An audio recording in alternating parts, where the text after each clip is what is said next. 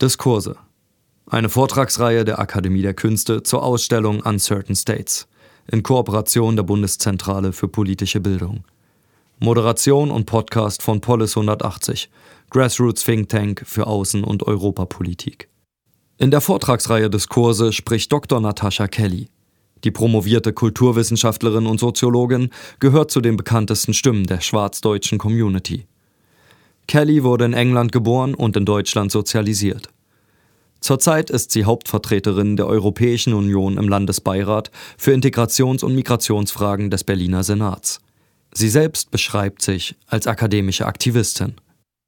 In ihrem Vortrag Deutschland, Vaterland, Stiefvaterland setzt sie sich mit Begriffen wie Deutsch-Deutsche, Andersdeutsche und Nichtdeutsche auseinander und analysiert ihren persönlichen Bezug zum Deutschsein, indem sie für eine andere Perspektive darauf unter dem Einbezug einer kritischen Auseinandersetzung mit weißen Privilegien plädiert. Im Anschluss diskutiert sie mit den Polis-Mitgliedern Nathalie Welfens und Manuel Liebig. Äh, mein Vortrag heißt Deutschland, Vaterland, Stiefvaterland. Du bist Deutschland lautete 2005 das Motto der größten Social Marketing Kampagne der deutschen Mediengeschichte. Mehr als 17 Millionen Zuschauerinnen sahen nahezu synchron den zweiminütigen TV-Spot in der insgesamt 40 deutsche und nicht deutsche Deutsche für mehr Deutschsein alle Mitbürgerinnen warben.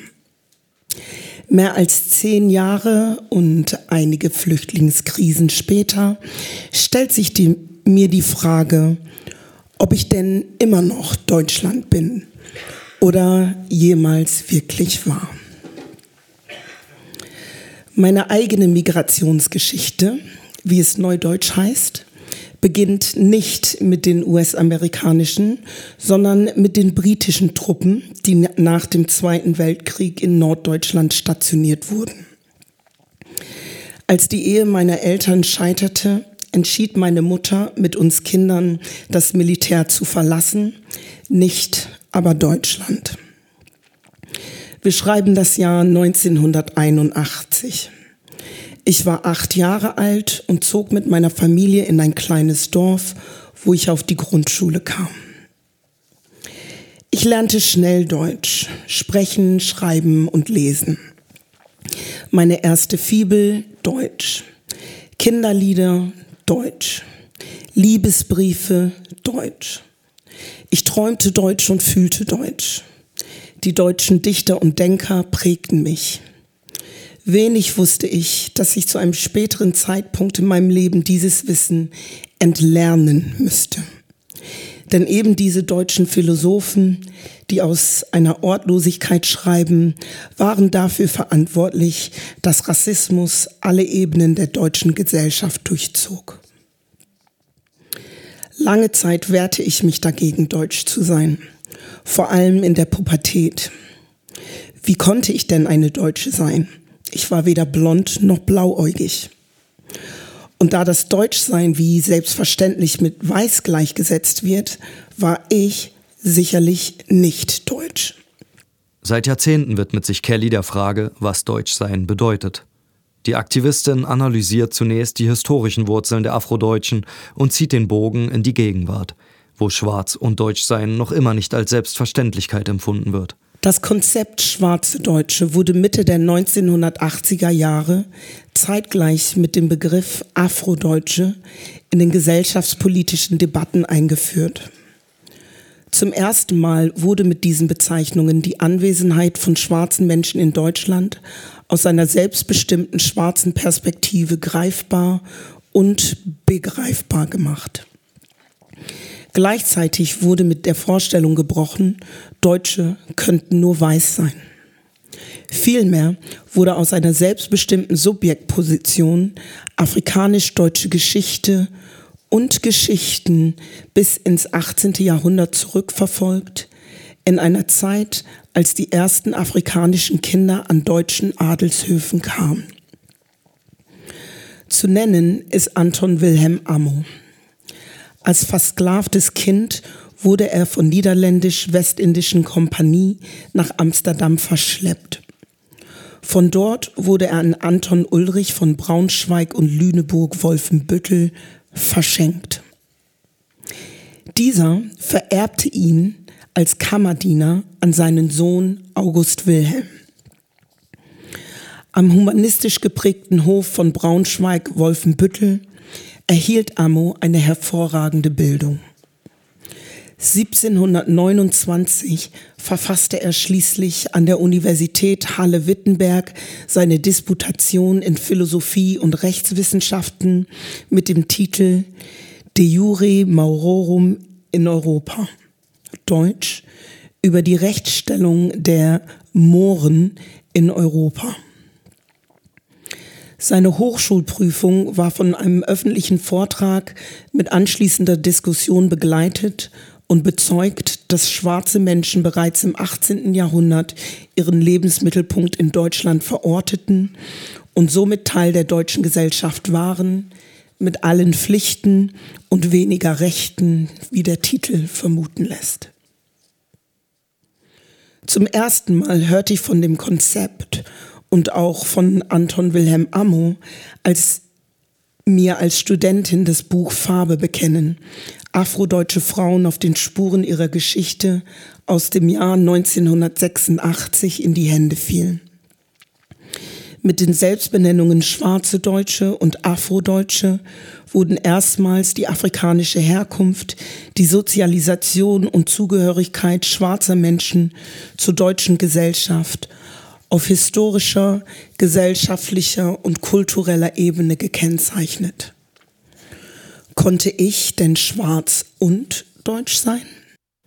Für Kelly stellt die Herausgabe des für die afrodeutsche Community wegweisenden Buches Farbe bekennen von Mai Ayem aus dem Jahr 1986 einen Meilenstein in ihrem Selbstverständnis dar.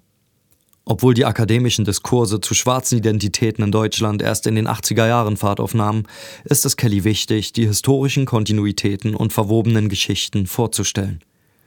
Als Beispiel nennt sie die Erfahrung von Anton Wilhelm Amo, der im 18. Jahrhundert von Sklavenhändlern aus Ghana über Umwege nach Deutschland verschleppt wurde.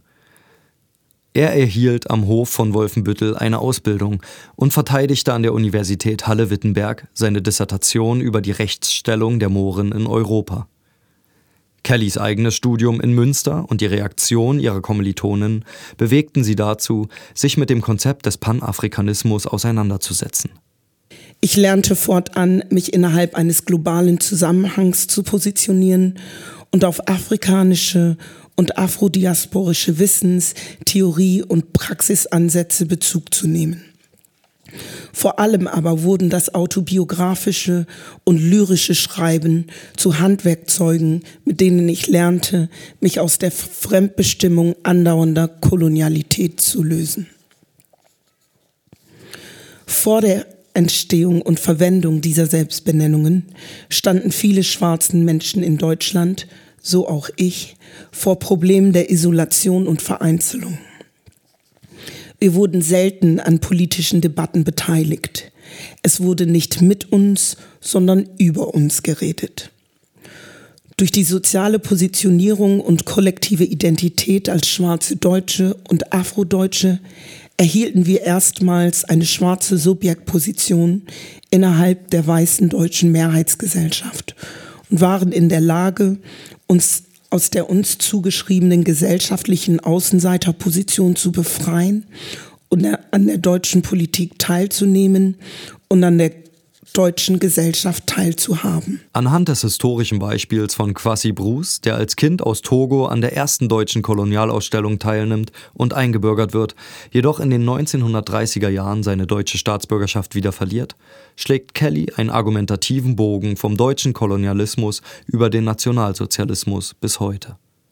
Schwarze Deutsche waren fremd im eigenen Land. Und wir sind es immer noch wenn wir den Worten der deutschsprachigen Hip-Hop-Formation Advanced Chemistry Glauben schenken. Zitat Ich habe einen grünen Pass mit einem goldenen Adler drauf. Fahre ich zur Grenze mit dem Zug oder einem Bus, frage ich mich, warum ich der Einzige bin, der sich ausweisen muss, Identität beweisen muss. Ist es so ungewöhnlich, wenn ein Afrodeutsche seine Sprache spricht und nicht so blass ist im Gesicht? Das Problem sind die Ideen im System. Ein echter Deutscher muss auch richtig deutsch aussehen. Blaue Augen, blondes Haar, keine Gefahr. Gab es nicht eine Zeit, wo es schon mal so war? Zitat Ende. Selbst in Deutschland geborene Menschen afrikanischer Herkunft der dritten oder vierten Generation stehen in der Beweispflicht. Sie werden häufig von Deutschland weggeortet, auch wenn viele Migrationsgeschichten wie die von Quasi Bruce im deutschen Kolonialismus begannen. Aufgrund ungebrochener Rassenvorstellungen werden sie von der weißen deutschen Mehrheitsgesellschaft nicht als Deutsch gelesen.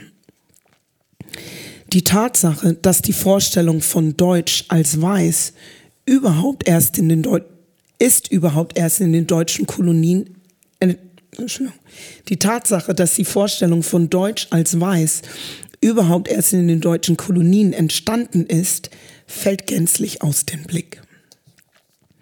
Schon zu Beginn des 20. Jahrhunderts hatten die deutschen Kolonialverwaltungen Ehen zwischen Deutschen und Afrikanerinnen in den Kolonien verboten. Die Ehe mit einem Afrikaner bedeutete die Verlust der deutschen Staatsangehörigkeit für die weiße deutsche Frau. In Deutsch-Südwestafrika, heute Namibia, war schon 1905 ein Verbot der, Zitat, standesamtlichen Eheschließungen zwischen Weißen und Eingeborenen, Zitat Ende, erfolgt. 1907 wurden auch die bereits vor diesem Verbot geschlossenen Ehen für nichtig erklärt. Diesbezüglich wurde 1912 eine Debatte im Deutschen Reichstag geführt, die der Vorbereitung einer internen gesetzlichen Regelung der interkulturellen Ehen und der Status der Nachkommen aus interkulturellen Sexualbeziehungen diente und die rassenpolitischen Vorstellungen der damaligen deutschen Partei im Hinblick auf die deutsche Kolonialpolitik belegen. Das Reichskolonialamt setzte unter dem Staatssekretär Wilhelm Solf für die Kolonie Deutsch-Samoa neben dem Eheverbot auch eine Unterscheidung der Kinder in legitime und illegitime Mischlinge durch. Nur die bisher geborenen Kinder, die in sogenannte Mischlingslisten eingetragen worden waren, hatten Anspruch auf Bürgerrechte und Unterhalt. Alle später geborenen Kinder, die ohnehin nicht ehelich sein konnten, galten als illegitim, ohne Ansprüche an ihre Väter oder deren Heimatland. Unabdingbar bleibt aber auch eine politische Trennung von Rasse und Nation und damit einhergehend eine Neubestimmung dessen, wer oder was Deutsch ist. Denn es sind die phänotypischen Merkmale, die die vermeintliche Herkunft und das Nichtdeutsche für die weiße deutsche Mehrheitsgesellschaft offensichtlich machen. Bereits Hegel beschäftigte sich in seiner Phänomenologie des Geistes mit der Frage, wie die Wahrnehmung des Selbst mit der Konstruktion und Abgrenzung zum anderen zusammenhängt. Nach seiner Vorstellung erhielt das Objekt eine vermeintliche Selbstständigkeit, die ihm vom Subjekt abhob und daher als vermeintlich anders erscheinen ließ. Folglich kann durch die Fremdbestimmung des Objekts das Subjekt als etwas Eigenes und Neues wahrnehmbar und dadurch epistemologisch und ontologisch beweisbar werden. So wird im Sinne von Hegel das eigene, europäische, erst durch die Abgrenzung zum vermeintlich anderen, afrikanischen überhaupt erst konstruiert. Das heißt, dass laut Hegel das europäische Subjekt erst zum Mensch wird, sofern er seine Geisteskraft in Besitz nimmt und sich von einem vermeintlich afrikanischen Objekt abhebt, das keine Ratio besäße und deshalb versklavt werden müsse. Denn nur durch ihre Versklavung, so Hegel weiter, könnten Schwarze eine Wertschätzung für die Freiheit entwickeln und damit einhergehend die disziplinierte Fähigkeit zu denken, Gedanken auszusprechen und danach zu handeln. Die Tatsache, dass Schwarzsein und Weißsein in der sozialen Dimension konstruiert werden und sich nicht ausschließlich auf Hautfarben beziehen und Rasse eine soziale und keine biologische Kategorie darstellt, bleibt in der deutschen Politik und Gesellschaft unsichtbar und unreflektiert und ermöglicht überhaupt erst die rechtsextreme Versinnlichung von Weiß als nationalistische Kennzeichnung, womit Rassismus und nicht zuletzt Rechtsextremismus einhergehen.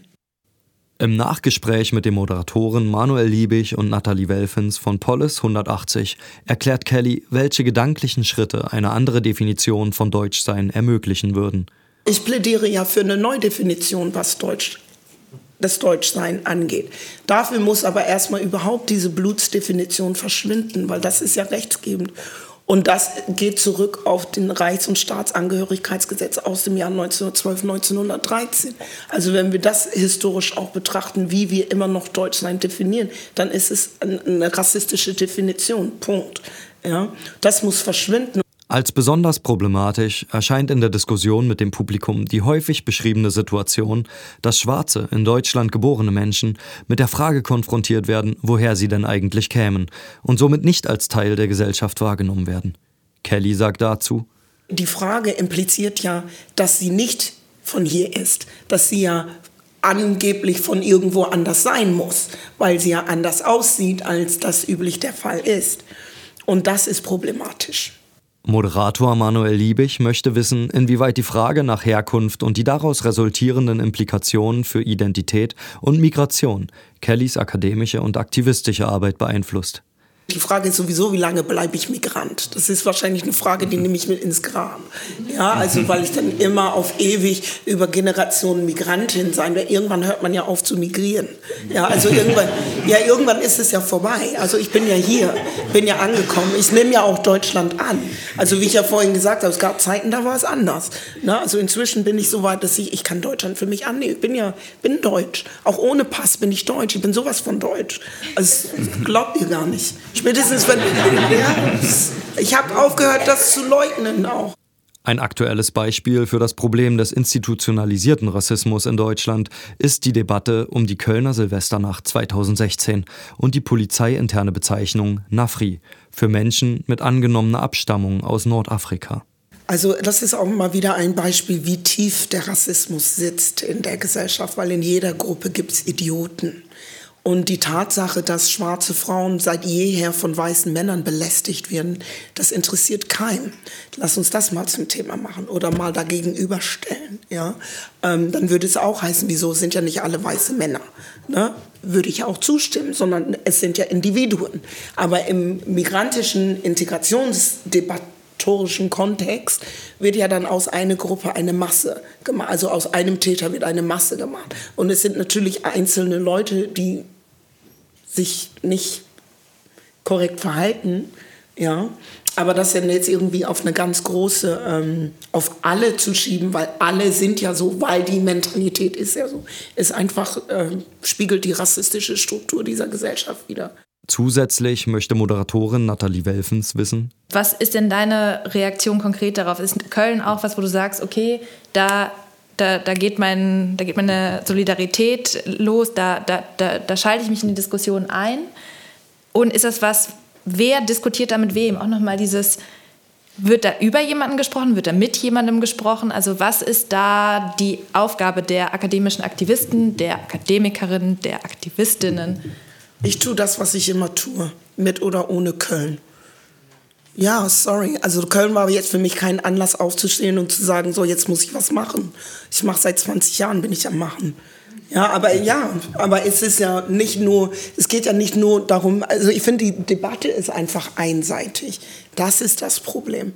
Ja, es ist, ähm, ich meine, wir haben gerade vom, als ich im Integrationsbeirat ja saß, da gab es Gespräche dahingehend, auch Schulungen bei der Polizei zu machen. die werden in Angriff genommen, weil die Polizei muss auch antirassistisch und antisexistisch geschult werden. Ja, also fertig. Es ist von beiden Seiten, dass das erfolgen muss. Es geht nicht nur. Genau so, absolut, absolut. Die allen voran. Ja, das sind ja die Entscheidungslehrer, ähm, Lehrer, alle, alle Institutionen. Und äh, gerade dieses Racial Profiling ist ja so alt wie Rassismus selbst. Also das ist doch ein neues Problem. Köln ist doch nicht neu. Ja, nur weil Weiße jetzt endlich sehen, was hier los ist, heißt es doch nicht, dass es plötzlich ein neues Problem ist. Das war schon immer da. Das war schon immer da. Wir wurden schon immer rausgepickt und ne, belästigt und dies haben sie gemacht, das haben kriminalisiert, illegalisiert. Das ist doch nicht neu. Es wurde Zeit, dass mal hingeguckt wird, würde ich sagen. Und zwar auch auf die Polizei geschaut wird, was die machen, was die nicht, nicht gut machen. Das ist doch nicht neu. Die ganze Pegida-Debatte ist doch nicht neu. Das ist doch nicht neu. Aus dem Publikum geht die Frage an Natascha Kelly. Was motiviert einen weißen Menschen, gerade einen schwarzen Menschen zu fragen, woher kommst du? Die Motivation für die Frage ist, dass Weiß die Norm bildet und dass ich behaupte, dass die wenigsten hier anwesenden Weißen sich als Weiß identifizieren, weil es die Norm ist. Ja? Deswegen wird das gar nicht irgendwie in Frage gestellt. Wieso Weiß? Weiß, als Weiß muss man sich, Weiß ist ja keine Rasse. Ne, wir sind normal, wir sind Menschen. Das ist ja die Unterscheidung gewesen. Mensch, Sklave. Wir mussten ja erst Mensch werden. Auch das ist ein Teil unserer Geschichte. Zum Schluss ihres Diskurse-Vortrags betont Kelly die Langfristigkeit, mit der sie ihren Aktivismus und die notwendigen gesellschaftlichen Wandlungsprozesse wahrnimmt. Also ich glaube, dass es nicht nur einen Weg gibt. Also ich glaube, dass wir an allen Fronten arbeiten müssen. Also ist so. Also wir sind im Krieg. Also, und das schon immer. Das war, ist so. Wir können nicht nur sagen, so, wir institutionalisieren jetzt etwas und dann machen wir sonst außer das. Das muss dann reichen. Nein. Wir müssen sowohl in den Instituten, wir müssen in den Schulen, bei der Polizei, auf der Straße. Es muss Grassroots-Initiativen geben, genauso wie es ähm, Professoren geben muss, die auch von schwarzen Personen oder andere People of Color besetzt werden. Und nicht irgendwie werden mal nett eingeladen, mal einen Gastprofessur oder einen netten Vortrag zu halten, weil die dann wissen, dass wir dann am Ende wieder gehen. Nein, sondern wirklich langfristig. Und antirassistische oder überhaupt rassismuskritische, antisexistische Arbeit ist, ist prozesshaft. Das, das muss auch jeder wissen. Die Arbeit, die ich heute mache, da werde ich nicht von profitieren. Aber meine Kinder, oder auch nicht meine Kinder, aber meine Kindeskinder, die werden davon profitieren. Und wenn ich mit dem Gedanken dieser Arbeit mache, dass ich selbst auch die Früchte einhole, dann darf ich sie nicht machen. Dann darf ich sie nicht machen. Ich mache das, damit die Welt irgendwann in 50 oder 100 Jahren wirklich eine bessere Welt ist. Und das ist meine Vision.